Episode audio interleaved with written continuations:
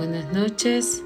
A continuación les comparto el podcast de la tarea número 5 del curso Estrategias de Aprendizaje Socioemocional para situaciones de emergencia y crisis.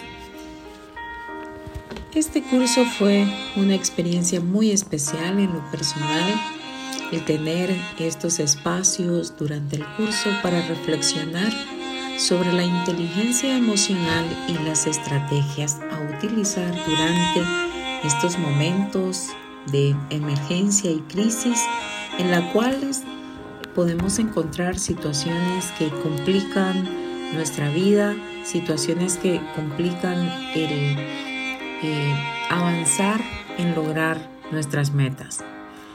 En la actualidad hay momentos tan difíciles que estamos viviendo como sociedad ante la incertidumbre del COVID-19. Y hoy, más que nunca, se necesitan de la serenidad, del autocontrol y manejo de conflictos que como consecuencias asertivas del buen manejo de las emociones en situaciones de crisis y emergencia, necesitamos poner a la disposición de nosotros mismos. En cuanto a mi experiencia de aprendizaje, me impactó mucho la reflexión de la semana 3, donde se enfatiza la persistencia y determinación. Y realmente, si miro hacia atrás en mi vida personal y en mi familia, me doy cuenta que hemos superado muchos obstáculos y esta persistencia en alcanzar metas y sueños forma parte de nuestra fuerza interna y ha sido determinante en las decisiones que marcaron para bien a la familia. Obviamente nos queda mucho camino que recorrer, pero mucho aporta también el saber estimar las decisiones que en su momento fueron tomadas por mis padres y ahora los hijos ya mayores podemos disfrutar de ellas.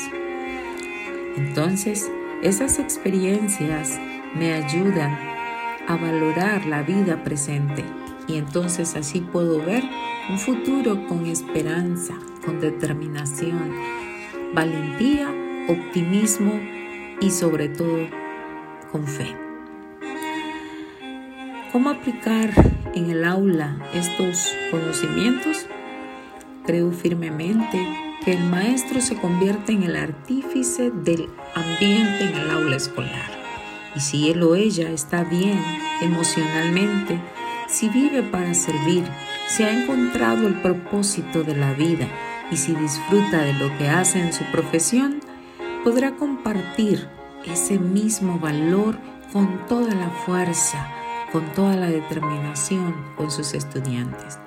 Así que es una gran responsabilidad que los docentes seamos conscientes de nuestras emociones y de, tener cuidado desde nuestra salud física, mental y hasta la espiritual.